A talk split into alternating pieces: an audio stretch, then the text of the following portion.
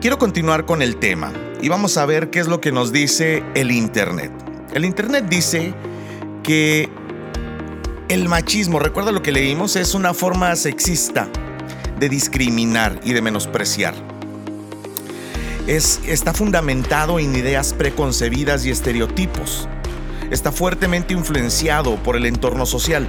Recuerda que todas las corrientes modernas o posmodernas más bien del machismo y el feminismo están fundamentados en un constructo social, es decir, dicen los sociólogos y los psicólogos que el género masculino y el género femenino no existen realmente como tal ligados a un componente biológico, fisiológico o de personalidad, sino que son construcciones sociales que se llevan a cabo eh, a través de, pues ahora sí, de, de todo el inconsciente o incluso del colectivo de la sociedad y que nos dicen qué son los comportamientos masculinos, qué son los comportamientos femeninos y condicionan a las personas a esos comportamientos. Y esos comportamientos en su extremo tienen un fundamento sexista, tienen un fundamento que tiene que ver con menospreciar o estar siempre en guerra, siempre en debate con el, otro, con el otro sexo. El machismo tiene la idea fundamental de que eh, la mujer debe tener una actitud de sumisión hacia el hombre y se manifiesta de diferentes maneras. y esto lo dice el Internet, una vez más se manifiesta con actitudes, con comportamientos, con control. En otras ocasiones, que es la que más está, digamos, en este momento siendo repudiada, siendo rechazada, y hay muchas marchas al respecto de, este problema, es que se manifiesta con agresiones físicas, psicológicas, y, bueno, pues se le ha calificado esto como violencia de género. ¿Por qué? ¿Por qué violencia de género? Y aquí es una de las más grandes discusiones que se tienen en la actualidad con respecto al machismo y al feminismo. El feminismo dice, por el simple hecho de que tú eres hombre y el constructo social de la masculinidad cultural que te ha sido asignado, tú ejerces este tipo de violencia hacia una mujer por el simple hecho de ser mujer, a quien se le ha sido asignado un constructo social de feminidad que incluye la sumisión y que incluye el hecho de ser inferior. La cultura así lo ha condicionado y por lo tanto el hombre es violento naturalmente contra la mujer porque así le ha sido transmitido por la cultura y la sociedad y la mujer es naturalmente o condicionalmente violentada y sumisa porque así ha sido, eh, así ha sido eh, condicionada por la sociedad y por la cultura. Por eso es que existe la violencia de género calificada como tal. Aquí habría mucho que explorar, porque de hecho, ¿sabes? Pienso que, que la verdad es que ya hemos sobrepasado estas situaciones de la violencia por sexismo o la violencia por género, porque realmente la sociedad, la sociedad como tal y la cultura en la que vivimos, sobre todo la cultura de nuestro país, que tú puedes ver las estadísticas que lo confirman, vivimos en sociedades altamente violentas. Entonces, ya culturalmente se nos ha enseñado que la violencia es la manera en la que nosotros podemos obtener aquello que queremos. La violencia es aquel medio que nosotros podemos utilizar para sobresalir e incluso la violencia es un medio que podemos usar para el éxito. Así es, en Proyecto Vive te compartimos conceptos para una vida de éxito, conceptos que se basan en la salud, conceptos que se basan en el crecimiento interior del ser, mientras que vivimos en una cultura que proyecta que tú reaccionando ante la realidad y ante otras personas violentamente puedes conseguir el éxito, pero eso realmente lo que hace es enfermarte y el éxito por supuesto que es efímero y la amargura pues no será esperar y será una constante en tu vida. Seguramente has oído hablar mucho en estos tiempos acerca de las sociedades patriarcales y aquí quiero hablar de lo que dice una vez más Internet. La sociedad patriarcal dice que eh, es la sociedad que se organiza de tal manera que el hombre ejerce su poder sobre la mujer en distintos ámbitos, es decir, es una sociedad organizada de tal manera que permite que el machismo prevalezca a toda costa. Por eso, los hombres o la masculinidad o los machos tienen eh, los puestos altos en política, economía y en la familia y no pueden ser retirados de allí simplemente porque es una, una cuestión ya totalmente aceptada por la sociedad. De esta manera es una sociedad patriarcal. Es el famoso patriarcado, es un juez. El, Estado opresor. ¿Por qué Estado opresor? Porque es un Estado organizado patriarcalmente para que se pueda ejercer el machismo y se puedan seguir ejerciendo estos roles de género del machismo y el feminismo como ha venido desarrollándolo la cultura a lo, largo de muchos años. Se habla también de un machismo encubierto, con lo cual se da a entender que, que, el machismo no solamente se da en las sociedades patriarcales, porque hay sociedades que no son patriarcales, sociedades que se llaman progresistas, sociedades en donde hay aparente equidad de géneros, en donde no hay una asignación clara de roles masculinos y femeninos, sino que son compartidos e intercambiables, pero que, digamos que existe aún así en el inconsciente de cada persona o en el subconsciente, comentarios, frases y maneras de comunicarse que hacen ver que el machismo sigue presente en las sociedades. E, es decir, se, se se manifiesta en comentarios eh, ofensivos de menosprecio o digamos que revelan la mente de quien los está diciendo con respecto a que creen esas personas que hay cosas específicas para eh, hombres, cosas específicas para mujeres. Eh, en cuanto a que menosprecian a una mujer porque dicen no puedes desarrollar esto porque no tiene la fuerza física. Y entonces, por ejemplo, hay adjetivos calificativos que dicen que tienen una tendencia de género. Y de allí es donde viene la propuesta de usar el lenguaje incluyente. Por ejemplo, dicen, había chicos y chicas y eran muy divertidos. Y entonces las feministas y todos los defensores de, toda la igualdad de género dicen, allí están diciendo solamente que los divertidos eran los chicos, eran los hombres. ¿Por qué? Porque no están usando un adjetivo neutro. Por ejemplo, podrían decir, había chicos y chicas y eran muy divertides. Queda abierto para ambos, queda calificado para los dos, o podrías decir, había chicos y chicas y eran muy divertidos y divertidas, o eran muy divertidas y divertidos, porque si dices primero el divertidos y, y después el divertidas, dicen que ya le estás dando prevalencia al sexo masculino o al género masculino. De ahí es de donde salió toda esta locura en contra de la Real eh, Academia Española de, decir que los neutros que se usan en el español, que prácticamente la mayoría son con, eh, terminan con OS en, en cuanto a plural. Por ejemplo, eh, mexicanos. En este discurso de los políticos, mexicanos se refería a todo el pueblo de México. Pero hubo un tiempo en donde los presidentes y los políticos tuvieron que empezar a referirse a los mexicanos como mexicanas y mexicanos. ¿Recuerdas? Fue Fox quien comenzó a hacerlo. Y de hecho eso es eh, una aberración gramatical. No necesitas hacer esa aclaración.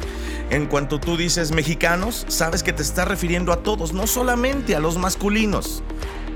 Sin embargo, ya la ideología de la igualdad de género estaba infiltrada y ya estaba presionando para que se usara un lenguaje incluyente.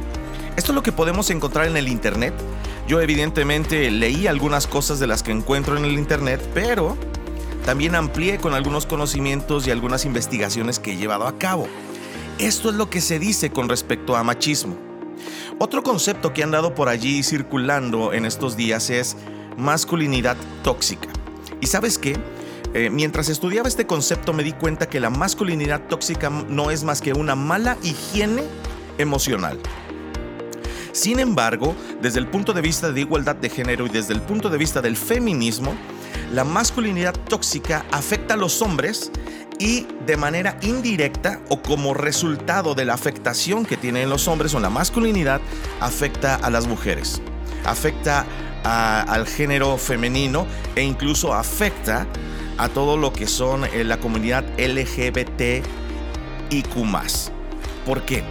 Porque dicen que la masculinidad tóxica es todo aquello que reprime al hombre y lo llena de ansiedad e incluso le hace pensar que es demasiado estresante ser hombre por aquellos roles que le son impuestos por la cultura y por aquellas actividades específicas a las que es condenado y, que está programado sociológica y culturalmente para no esperar desarrollar ninguna otra actividad. Como por ejemplo, dicen, dicen las feministas que promueven el concepto de masculinidad tóxica, que al hombre le es programado para jugar fútbol, para amar el fútbol soccer, para querer el color azul y para dedicarse a todas aquellas actividades de negocios o, de, de oficios que son evidentemente masculinas. Es decir, no esperarías que a un niño le gustara la danza, no esperarías que a un hombre le gustara, no sé, le gustara el color... Eh, rosa, ni esperarías que, a un chavo le gustara, por ejemplo, dedicarse al estilismo en lugar de dedicarse a algo evidente masculino como la mecánica automotriz, ¿no? Entonces dicen las feministas que todos estos condicionamientos que han venido de la cultura hacia el género masculino llevan a los hombres a una presión tal que tienen que, tienen que sucumbir ante esto, tienen que vivir sus emociones de una manera tóxica porque aprenden a no poder expresarse, aprenden a no poder vivir lo que a ellos les gusta o lo que son sus pasiones en el corazón y entonces se enferman emocionalmente, esa ansiedad y todo eso que sienten en el interior por no poder ser ellos, las personas que verdaderamente son, sino estar condicionados a la cultura y estar condicionados a lo que se les determina en la sociedad, eso genera violencia violencia, violencia en el interior, genera un alto índice de suicidios, genera que vivan una realidad asfixiante y, evidentemente pues eso eh, lo único que hace es que en sus interrelaciones personales con el mismo género y con el género opuesto, que es el género femenino, o con sus demás, digamos, con las demás personas en la sociedad, aquellos que tienen una preferencia de género diferente, entonces se van a relacionar de una manera violenta y agrediendo por la misma frustración que hay en ellos. Ahora, esto no es una condicionante de ser hombres. Es decir, no por ser hombres se ejerce una masculinidad tóxica. Lo que está proponiendo el feminismo es, tú eres un hombre a quien se le ha coartado su libertad, se le ha condicionado su personalidad se le ha estigmatizado con un rol masculino, por lo tanto está preso dentro de ese rol. Esa presión genera ansiedad, esa ansiedad genera violencia, esa violencia genera frustración, esa frustración puede llevarte al suicidio. Y en el camino te llevas a medio mundo porque evidentemente la violencia que ejerces la sufren los demás a tu alrededor. Esa es la masculinidad tóxica. Es decir, no te están diciendo eres, por ser hombre eres tóxico, sino por la manera en la que tú aprendiste a manejar tus emociones a través de todas estas condicionantes de género, tienes una personalidad tóxica, violenta, una personalidad negativa, una personalidad enferma, un rol de vida y una cosmovisión de vida que lo único que es, hace es dañar a las personas que están a tu alrededor. Entonces esa es en realidad la masculinidad tóxica. Así es que no se sientan ofendidos cuando alguien dice en la televisión, en una película, cuando alguien dice en una conversación masculinidad tóxica, pues simplemente tratando de ser cuidadoso entra a aclarar el hecho de que masculinidad tóxica de hecho no es más que una mala higiene. Una mala higiene emocional. Tenemos un programa al respecto, podéis ir a buscarlo en nuestro podcast o puedes buscarlo en SoundCloud, que también tenemos en Proyecto Vive. Tenemos un programa, bueno, de hecho son dos con Grecia Flores y hablamos acerca de toxicidad, hablamos acerca de, las, de la mala higiene emocional y sus consecuencias. Así es que puede haber, en este caso, femineidad tóxica, masculinidad tóxica, básicamente es manejo de emociones tóxico. Si le quitamos el género, creo que nos haríamos un gran favor. Porque, ¿sabes? Las personas no están frustradas por ser hombres, las personas no están frustradas por ser mujeres, las personas no están frustradas por ser lo que son, están frustradas y están viviendo tóxicamente sus emociones por el hecho de cómo fueron condicionadas por un sistema que les ha enseñado a reprimir, a no expresar emociones, porque eso no es socialmente aceptable. Tal vez eh, en cuanto a las mujeres es más aceptable el verlas llorando, ¿no? Y a los hombres siempre se les enseña que no deben de llorar porque eso es de un pusilánime, eso es de un débil. Los hombres no lloran, se nos ha enseñado, sobre todo en la cultura latina. Pero sabes, eso no es verdad. Y eso lo único que hace es enfermarnos. Entonces, los hombres sí tenemos mayores condicionantes porque se nos ha enseñado en la cultura latina que no podemos mostrar ni un sesgo de debilidad. Tenemos que ser fuertes, tenemos que ser machos alfa, tenemos que ser los machos por excelencia que lleven adelante las cosas, que saquen adelante la sociedad difícil carga sobre los hombros, ¿no? Sobre todo ahora con todo lo que está sucediendo, todas las marchas, manifestaciones, lo que va a haber el 9 de marzo, eh, lo, que, lo que está sucediendo en redes sociales y los linchamientos mediáticos que hay contra cientos de hombres. Y, bueno, pues las imágenes también que como hombres podemos ver de, hombres eh, violentando mujeres, de hombres asesinando mujeres, de hombres asesinando niñas, de, hombres que, que utilizan sus posiciones y su fuerza física para someter a mujeres, de, hombres que abusan de la tecnología para aprovecharse de mujeres. Y lo vemos todos los días en la televisión y evidentemente yo sí he llegado a pensar, híjole, ¿en qué momento ser hombre en este país o en este continente o en este mundo va a ser un delito? ¿En qué momento cuando nazcamos nos van a castrar para condicionarnos a no desarrollar esa testosterona y todos esos roles eh, inherentes a la masculinidad que tenemos programado en nuestro ADN. Simple y sencillamente porque no hemos aprendido a convivir. Pero sabes, no es solo la masculinidad, no es solo el machismo. Toda la sociedad está enferma. Está enferma de violencia, está enferma de egoísmo, está enferma de egolatría, está enferma de frustración y de vacío. Pero vamos a seguir analizando el machismo.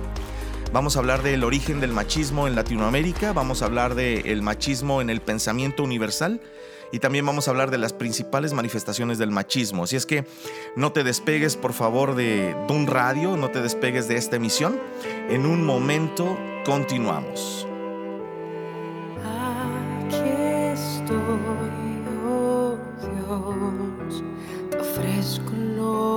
soy mi corazón. Hoy traigo ante tus pies, sé que tu amor,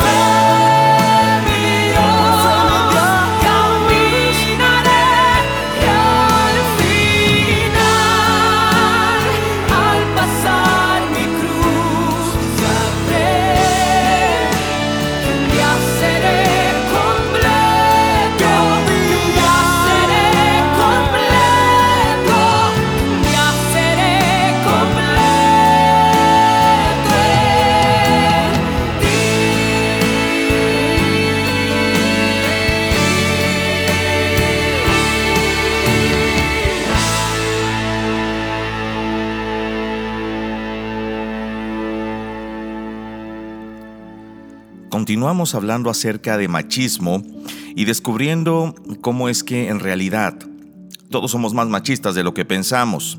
Todos somos más machistas de lo que creemos. Incluso, sabes, no lo voy a tocar en este tema o en este día, más bien, pero eh, hay gran parte del movimiento feminista que es altamente machista. Y, vamos a hablar de eso, yo creo, en unos dos o tres programas, para seguir explorando este tema de machismo y feminismo, pero lo vamos a enfocar también hacia el matriarcado, ya que se habla del patriarcado, de este sistema que beneficia a los hombres, tenemos que hablar del matriarcado, que es la respuesta de, de la mujer latinoamericana hacia el machismo. Ya hablaremos al respecto, no, no es el día de hoy, pero mira, Hace aproximadamente tres años tuve la oportunidad de tomar eh, unas conferencias y unos cursos con un profesor al cual le tengo mucho respeto. Se llama José González y él escribió un libro que se llama Machismo y Matriarcado, las raíces torcidas, tóxicas de nuestra cultura latinoamericana. Ah, es un libro muy interesante, es un libro que tiene bases eh, sociológicas, bases históricas, eh, eh, bases, bases antropológicas y teológicas con respecto a lo que es el machismo. Un libro que tal vez te gustaría leer, te gustaría conseguir. Yo tengo el contacto para poder hacerlo. Y, si gustas, eh, pues me pongo a tus órdenes para conseguir todos los ejemplares que sean necesarios. Creo que es muy útil que lo leamos como personas que queremos alcanzar una salud en cuanto a nuestras relaciones, una salud en cuanto a nuestras emociones una salud en cuanto a nuestra mente y, pues sin duda erradicar todas esas raíces tóxicas y torcidas que tenemos desde el tiempo en el que fuimos conquistados, eh, tendremos tiempo de hablar un poco de eso. Y, que bueno, se ha filtrado hasta nuestros tiempos y se ha ahora sí que reinventado y bien posicionado para nuestras relaciones entre hombres y mujeres en la sociedad. Bien, el, profesor hace una excelente exposición y él, bueno, pues describió de manera muy puntual lo que es el machismo. Quiero leerlo en este momento para que, para que veamos, exploremos lo que desde un punto de vista amplio y ya eh, desde un punto de, punto de vista teológico es el, machismo, ¿no? Eh, evidentemente vas a escuchar algunas cosas que coinciden con Internet.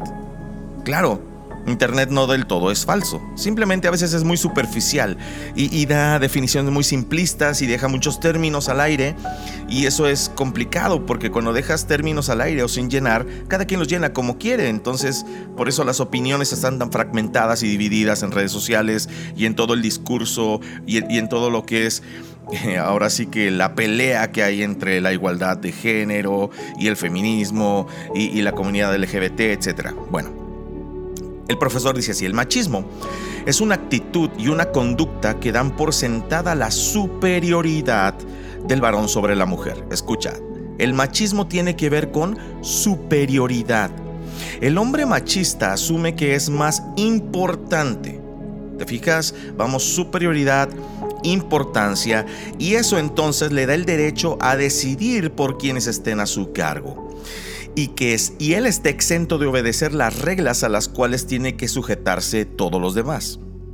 De esta manera hace lo que le parece y lo justifica en base al privilegio que se le otorga a través de su condición anatómica o biológica de hombre.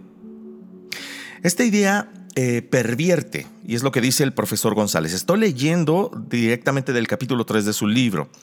Esta idea pervierte el diseño humano universal. Cuando Dios creó al hombre, le asignó un papel de liderazgo natural para que sirva como cabeza de su mujer y de sus hijos. Eso le confiere una mayor responsabilidad ante Dios, cuya voluntad debe procurar conocer para entonces guiar a su familia según las prioridades divinas e instruir a sus hijos en el temor del Señor. El pecado esta, este espaldarazo o, esta desviación del propósito divino y de todo lo que son las metas eh, para el hombre, eh, para el ser humano de Dios, eh, esta decisión de darle la espalda a Dios de parte del hombre y de la mujer, el pecado ha hecho que esta responsabilidad sea mal interpretada como una posición de superioridad con la correspondiente subordinación de la mujer, porque evidentemente no hay posición de superioridad si no hay subordinación. Esto no fue lo que Dios creó, ni lo que quiere que sea, sino la desviación egoísta de su propósito en la naturaleza de un ser caído. El machismo es, entonces, como el pecado, un fenómeno universal. Y aunque se manifiesta en diversas maneras y con diferente intensidad según cada cultura, y en el caso de nuestra cultura nos caracterizamos por un machismo latino originado en buena medida en los patrones establecidos en las Américas después de la conquista. Casi todas las civilizaciones y culturas del mundo han mostrado una tendencia preferencial por el varón, lo que como vimos es el origen de el machismo. Por ejemplo, en muchas culturas, sobre todo en aquellas que tienen aún un arraigo agrícola, los padres quieren asegurarse de tener hijos varones para que les, les ayuden en la carga del hogar, sobre todo en su vejez. Luego, como cosa natural, suelen atribuírsele al hombre más autoridad que a la mujer. ¿Por qué? Porque evidentemente eh, de la prevalencia y de la aparente superioridad del hombre depende que su familia, que, se que depende de la agricultura y de esta actividad que necesita fortaleza, pues bueno, siga sobresaliendo, siga sobreviviendo, ¿no? Una diferenciación en cuanto al grado y tipo de autoridad que tienen hombres y mujeres se arraiga en el diseño creacional y por tanto se encuentra ampliamente justificada en la Biblia y ese es el punto. La Biblia pareciera justificar la superioridad del hombre, pero esa superioridad va sin duda ligada y, va, tiene todo el peso de la voluntad de Dios. Sin la voluntad de Dios en esta, eh, pues ahora sí que diferenciación de autoridad, las cosas se salen de control. Justamente lo dice el profesor González, él lo expresa así, a partir de la caída, las respectivas posiciones de autoridad que corresponden al marido y a su mujer han sido completamente trastornadas por el pecado, ya que la humanidad ha perdido de vista los propósitos de Dios el otorgador de toda autoridad. Toda autoridad se origina con Dios. Por lo tanto, es delegada por Él y no puede ser usada arbitrariamente para lo que quiera el que la detenta o el que la tiene, sino de acuerdo a los propósitos de aquel que la delega. Y es allí donde está el punto. Y es que el orden de autoridad en el hogar que revela la Biblia, porque si lo revela, no se asemeja ni para nada al machismo improvisado por el hombre, tanto en la edad antigua como en la edad moderna, como en esta era posmoderna. El hombre fue establecido como cabeza con un noble y santo propósito. De hecho, tenemos un programa que se llama El propósito del hombre, Puedes buscarlo en nuestro podcast, puedes ir a, SoundCloud, puedes ir a la página eh, de Facebook, seguramente allí en la línea de comentarios, en la historia lo vas a encontrar, se llama El propósito del hombre, y ahí se habla justamente de que el hombre fue establecido como cabeza y se le dieron algunas atribuciones físicas, intelectuales y emocionales. Eh, y de liderazgo también para poder cumplir con los propósitos divinos, para cuidar a su mujer, amar, apoyarla, a costo de su propio sacrificio y para la gloria de Dios y la bendición de toda la familia. Nunca Dios lo autorizó, jamás Dios ha autorizado al hombre a poseer a una mujer o a una familia como objeto y usarla y abusarla para su uso, ni a servirse de ella para sus placeres, ni para llevar a cabo sus pretensiones egoístas, todas esas manifestaciones del machismo, es decir, el imponerse, el demandar lealtad, ejercer autoridad sobre la mujer sin consultarla, eh, son abusos de autoridad. Es parte de lo que se muestra como el machismo. Por su parte, la mujer también está llamada a un noble ministerio, a completar al marido, ayudarlo, apoyarlo, amarlo, respetarlo ella debe ser ayuda idónea. Ella también debe sujetarse y estar dispuesta a dar su vida en pos de ese hombre de Dios a quien fue llamado a amar y ayudarlo a madurar. Una esposa debería de ser capaz de conformar a su marido para su bien, con el permiso evidentemente eh, de Dios y de su espíritu y sin causar en la familia escándalo ni división. ¿Qué clase de amor sería si entre ambos o pretexto de cumplir su propósito destruyen la vida del otro y la familia sin advertencia y corrección? Si además ven complicidad en la destrucción del hogar, ya sea con una actitud machista o con una actitud feminista matriarcal o feminista hegemónico, como se le conoce el día de hoy. Más vale un diálogo tenso que lleve al arrepentimiento y a la unión verdadera que el silencio y la complicidad y el desprecio mutuo disimulado que poco a poco destruye. Todo esposo, todo hombre quiere el respeto de su mujer cuando está en un vínculo matrimonial. Y el que es maduro, el verdadero discípulo de Jesús, le agradecerá la intervención amorosa para advertirle de peligros mientras que lo anima y acompaña en la batalla, en la batalla por librarse de todo lo tóxico, de todas estas raíces torcidas. Ese es el machismo universal. ¿Cuál es el machismo latino? Bueno, analicemos lo que dice el profesor González, porque verdaderamente que esto es muy, muy, muy interesante. Mira, el modelo divino en que ambos procuran ayudarse mutuamente para, digamos que, eliminar todos los patrones tóxicos que vinieron a partir de la caída en la conducta matrimonial y entre las relaciones hombre y mujer y en el desempeño de cada uno de sus roles. Ah, bueno, pues eso se ve total y completamente puesto de lado cuando se toma el machismo, se abraza el machismo eh, a través de una perspectiva egoísta y entonces el machismo se vuelve, o el machismo es evidentemente opresor y degradante para ambos. El matriarcado es engañoso y manipulador, ya lo vamos a ver cuando analicemos este tema. El macho desprecia el concepto divino del orden familiar, instigando una competencia por el poder. En lugar de ser una bendición, esto es una maldición, pues cree que la mujer debe servirlo, satisfacer sus gustos y darle acceso a su cuerpo cuando él lo desee. En cambio, él no se siente obligado en lo más mínimo a serle fiel a su mujer. Es el macho latino, ¿sí? La infidelidad está presente como una práctica habitual, porque no piensa sujetarse a una, a una persona que según él es inferior Fíjate, o sea, el, macho piensa, la mujer es inferior, yo soy superior. Esta mujer está hecha para servirme. Y yo puedo tener todas las mujeres que quiera porque no tengo que sujetarme a una mujer que a todas luces es inferior. Por esta razón se plantea en el imaginario social una desigualdad moral entre hombre y mujer, que exige que ella sea casta, pura, desde niña, pero que se enseña que el hombre no puede contener su lujuria y por lo tanto se, da por descontado que él va a ser infiel, que va a ser mujeriego, que va a dar rienda suelta a su sexualidad desde eh, muy temprana edad. ¿Verdad? Así el hombre abusa de las mujeres tanto en el plano sexual como en el plano emocional. ¿Por qué? Porque simplemente puede hacerlo. ¿Por qué? Porque simplemente el machismo le dice, tú eres superior, tú puedes hacer eso.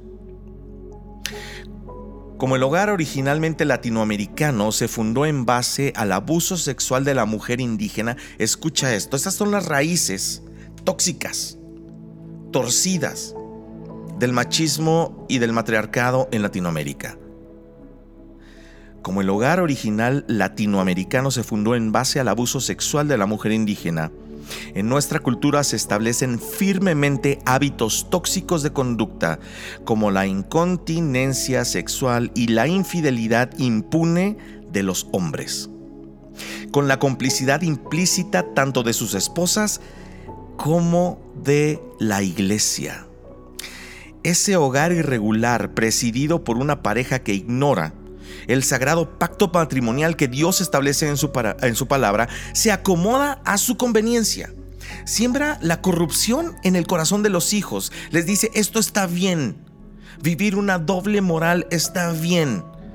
Que el hombre sea incontinente sexual e infiel por naturaleza y la mujer simple y sencillamente ah, cómplice y manejando emocionalmente a la familia, eso está bien, eso se le enseña.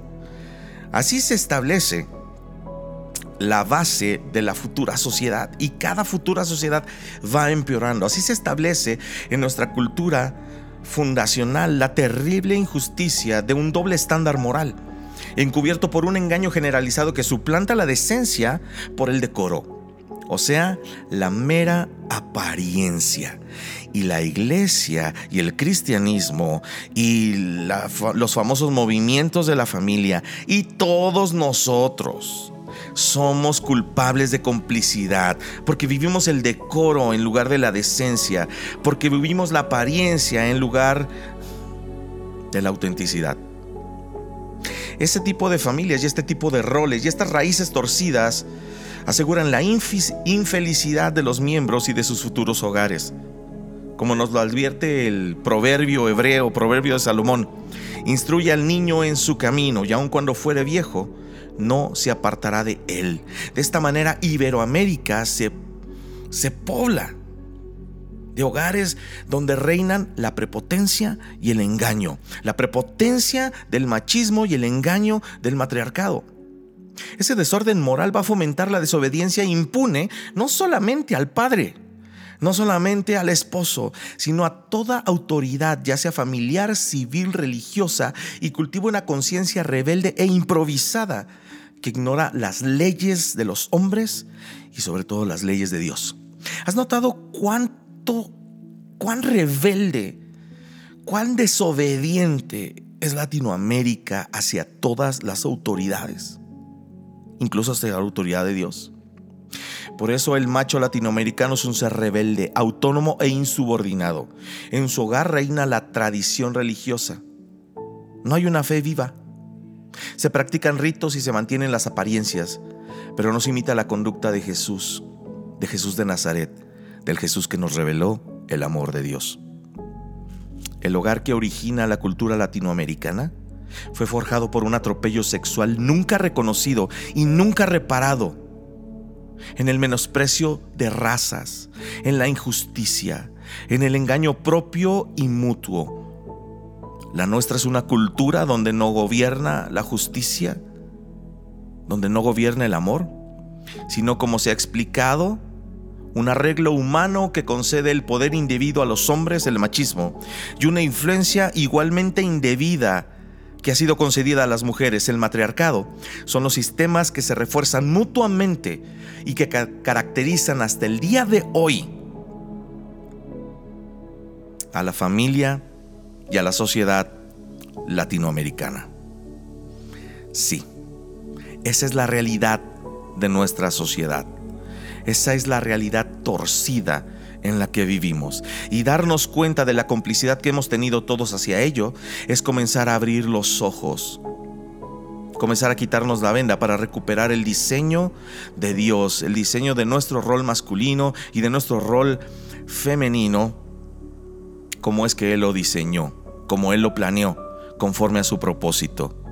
¿Sabes? Por eso no creo en las marchas, porque incitan a la rebeldía.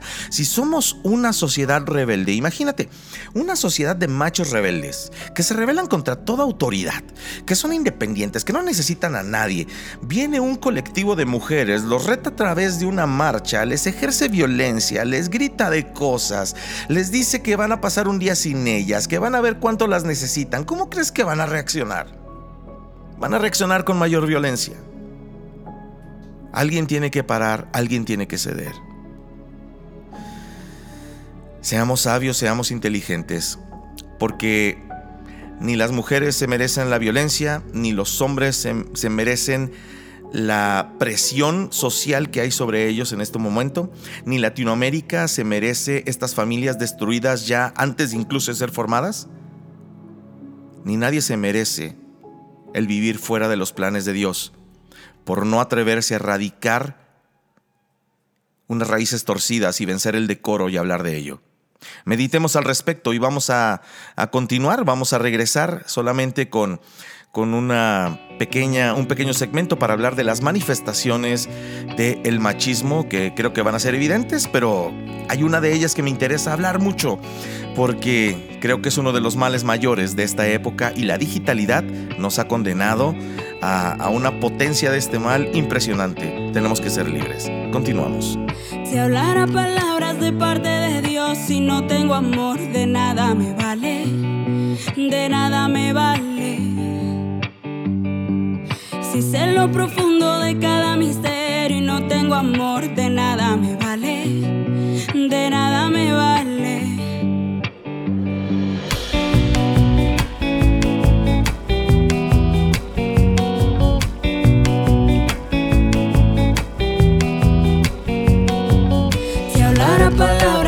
de Dios si no tengo amor? De nada me vale, de nada me vale. Si sé lo profundo de cada misterio y no tengo amor, de nada me vale.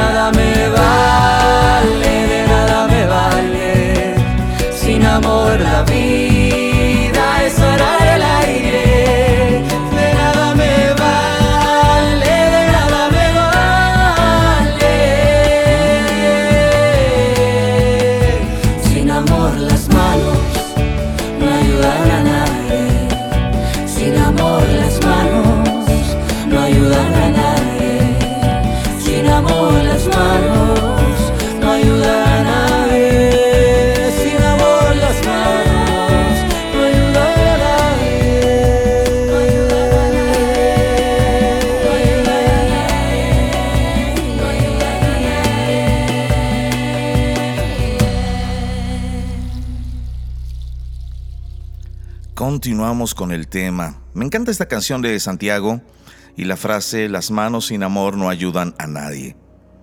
Realmente si queremos hacer algo por eh, ayudar a nuestra sociedad y a todo lo que está pasando y transformarla, realmente erradicar todas estas raíces torcidas y tóxicas de nuestra cultura, no podemos usar manos con violencia y no podemos usar manos que no expresen amor.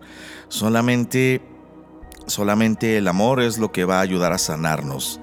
Y sabes, me preocupa, me preocupa la polarización de nuestra sociedad en este momento, me preocupa la polarización de la política. Porque, mira, déjame explicar un poco el, raciocinio o, el razonamiento del movimiento feminista y el por qué es tan duro contra el Estado. Es que recuerda, dice eh, una de, de, un poco del canto de la tesis de eh, el, violador en tu camino. Dice, el Estado opresor es un macho violador, el patriarcado es un juez. Eh, entonces está identificando al Estado como un promotor de la hegemonía o de la superioridad del hombre, de la superioridad del macho, un promotor del sistema machista. Un promotor de todas las salvajadas y todas las aberraciones que el machismo promueve en contra de las mujeres y de este pensamiento de inferioridad hacia ella y de superioridad hacia nosotros, los hombres. Yo estoy hablando desde el punto de vista de hombre, ¿ok? Uh, entonces, hay este resentimiento social, resentimiento político tan duro contra el Estado, porque dices que tú eres el promotor. Entonces imagínate, si todo esto le sumas que nuestra sociedad de por sí no está muy de acuerdo con algunos movimientos o con algunas políticas que ha llevado a cabo el gobierno actual, y le sumas este resentimiento encendido con los casos graves que se han superviralizado en las redes sociales, tenemos una bomba de tiempo allí de violencia indiscriminada, de guerra campal entre sexos, entre Estado y pueblo, de destrucción, de dolor, de trauma. Tengamos cuidado, tengamos cuidado, por favor, tengamos cuidado. Oremos mucho por esto, pidamos que Dios dé sabiduría. Manifestaciones del machismo, y voy a pasar por ellas pronto. Sí, voy a pasar por ellas así como que muy por encimita porque quiero dejar así como la explicación un poquito mayor para el tiempo de Facebook Live que vamos a tener después de que este segmento acabe. Así es, vamos a tener una conclusión, nada más para ampliar un poquito más estos conceptos y que nos puedas regalar por ahí un comentario en Facebook, que nos puedas regalar por ahí una pregunta, tal vez una retroalimentación. ¿De acuerdo? Mira. Ay, pues qué podemos decir, mira, el, el machismo se caracteriza, y esto los sistemas machistas, para que tú sepas si estás viviendo en, una, en un sistema familiar machista, para que tú vivas si estás practicando el machismo como hombre o como mujer, aquí lo vamos a ver, es que se caracteriza por la falta de respeto. Bajo el sistema del machismo, las mujeres viven frustradas, tristes, abusadas y desde su punto de vista egoico, lo único que hacen es responder a su realidad tolerando a los esposos pero cultivando una generación de hijos con ciertos patrones de conducta que llevan a cabo el menosprecio de su padre. Al machista sus propios hijos no lo respetan porque creen que es débil.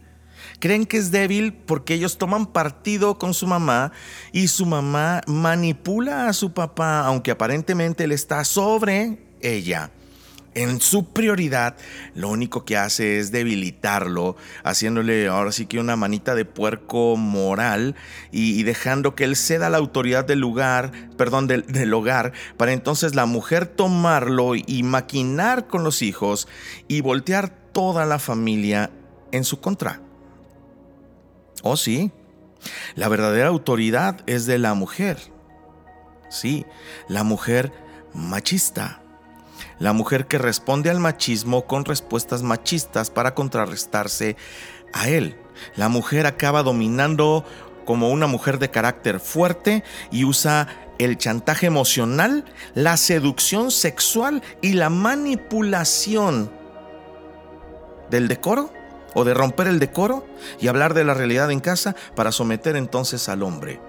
Una lucha por el control una falta de respeto. En ese hogar nadie se respeta. Y es justamente la segunda característica, es que la perversión total o es la perversión total de la estructura familiar. Digamos que el concepto de superioridad masculina que se quiere ejercer a costa de todo viola rotundamente el diseño de la familia de Dios y entonces el pecado de rebeldía y, el, y ahora sí que la ley de la selva es la que prevalece en ese hogar es la prevalencia del más fuerte y a veces el más fuerte no es el padre. El más fuerte termina siendo un hijo, el más fuerte termina siendo una hija y el más fuerte va a dominar al más débil y va a buscar salirse con la suya. ¿Oh sí? El, el varón machista se confunde con ser, eh, ser hombre con ser macho y entonces identifica su hombría con esta eh, perversión total del sistema familiar y rompe las reglas morales, las reglas sexuales, no le importa la inocencia de la niñez que está a su alrededor y, y busca siempre una salida que es la tercera, la tercera característica del machismo o de los sistemas machistas, la lujuria. En América Latina, el machismo es realmente lujuria socialmente aceptada. ¿Lo has visto últimamente? ¿Has visto la enfermedad que hay en la mente de muchos hombres? Como ese caso tan terrible de Fátima, terrible, doloroso, en donde un hombre totalmente pervertido y, depravado en su mente, Dios eh, realmente tenga misericordia y gracia de él, por Mario que que pedía a su esposa que le trajera una niña para hacerla su novia por siempre, es decir, para tenerla como objeto sexual. Mario no llegó de la noche a la mañana ese pensamiento, ni surgió simplemente en su naturaleza eh, de hombre, claro que no, nació de su lujuria, nació seguramente de una niñez en donde fue tal vez abusado o donde fue expuesto a materiales pornográficos, a materiales explícitos de sexualidad y donde él comenzó a formar toda esta toda esta perversión. Lujuria socialmente aceptada. Deportes en donde las porristas femeninas están vestidas con diminutos atuendos en donde ciertos productos solamente se venden por catálogo y a un lado hay mujeres semidesnudas, cosificando a la mujer y diciéndole al hombre, compra, compra porque aquí tenemos las mejores mujeres.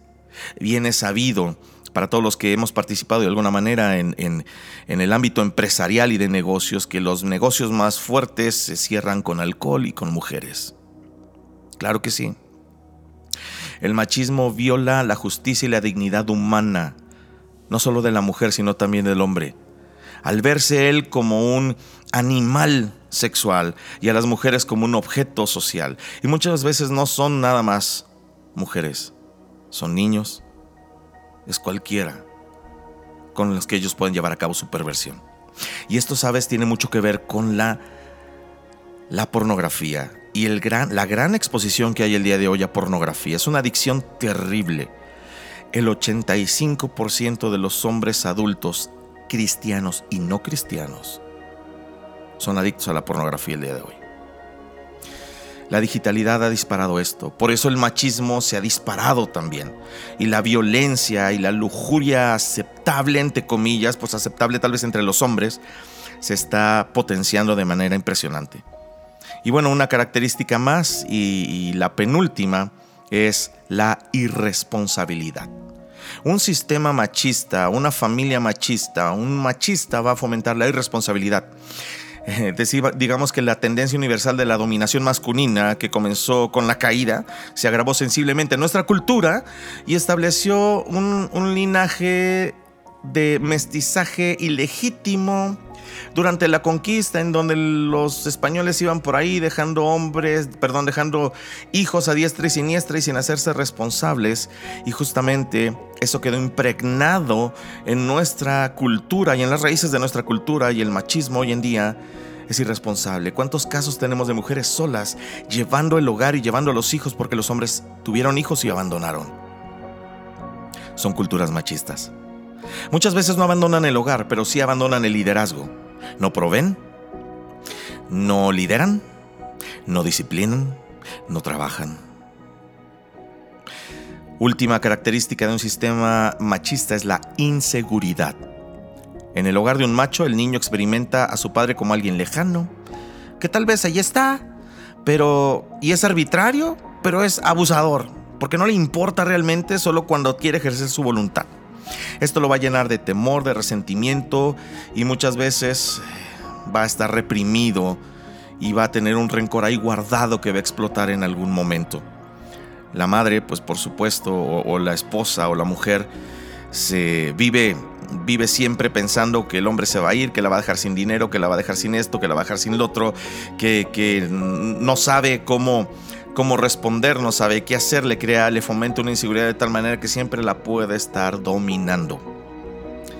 En este hogar, en los hogares machistas, se siembra la conducta de, se siembra la conducta de futuras generaciones con elementos como la injusticia, la impunidad, la corrupción, la infidelidad, la violencia y la inestabilidad. Triste. ¿Debemos erradicar el machismo? Sí. ¿Debemos erradicar el matriarcado? Sí. Ni machismo, ni feminismo, ni patriarcado, ni matriarcado. Propósito divino. El reto es grandísimo. Sobre todo por las condiciones de la cultura actual. Pero te voy a decir algo.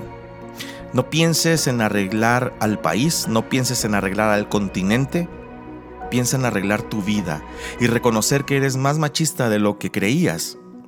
Cambiar todas esas eh, raíces y todas esas eh, manifestaciones de machismo que hay en tu vida, en la vida de tu familia, en la vida de tu esposa.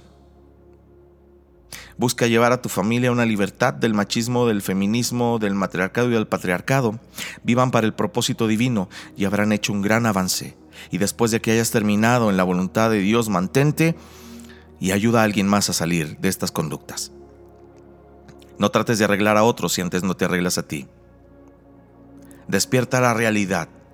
Vence tu ego y camina para transformar y sanar. Te recomiendo que escuches las conferencias de higiene emocional y que escuches también el programa de El propósito del hombre, porque sin duda te van a ayudar mucho como una herramienta complementaria. Yo te dejo con esta canción, una canción de cierre. Y, bueno, pues eh, en cuanto termine la canción, nos vemos allí en, en Facebook Live. Vamos a estar ampliando un poquito estos conceptos de los que hablé al final, que son las características de, los sistemas machistas o de las familias machistas o las consecuencias del machismo en la vida de las personas, ¿de acuerdo?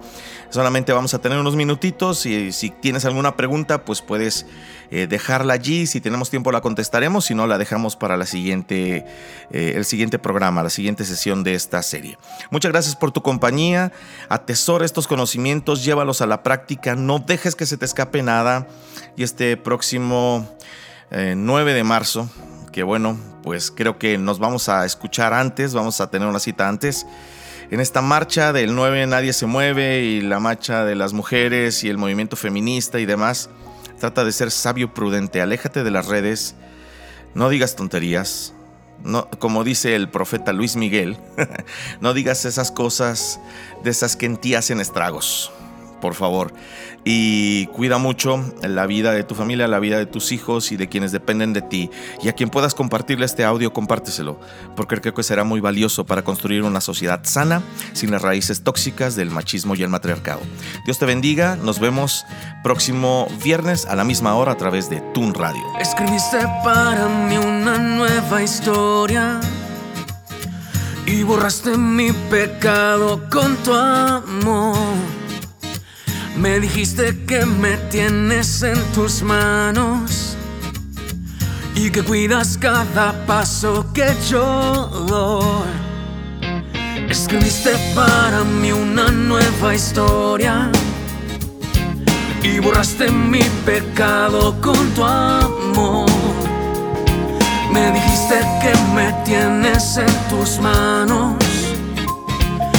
cuidas cada paso que yo doy.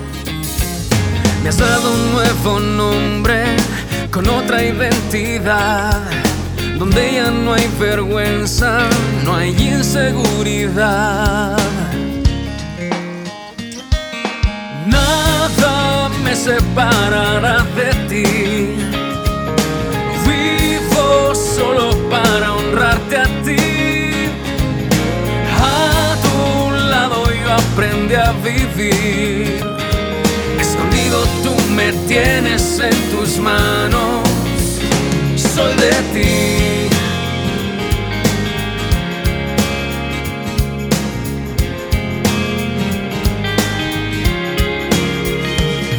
La justicia que hay en ti me has regalado y tu gracia derramaste sobre mí y nueva vida me han rodeado. Ya no quiero recordar lo que antes fui. Me has dado un nuevo nombre con otra identidad, donde ya no hay vergüenza, no hay inseguridad. Nada me separará de ti solo para honrarte a ti. A tu lado yo aprendí a vivir.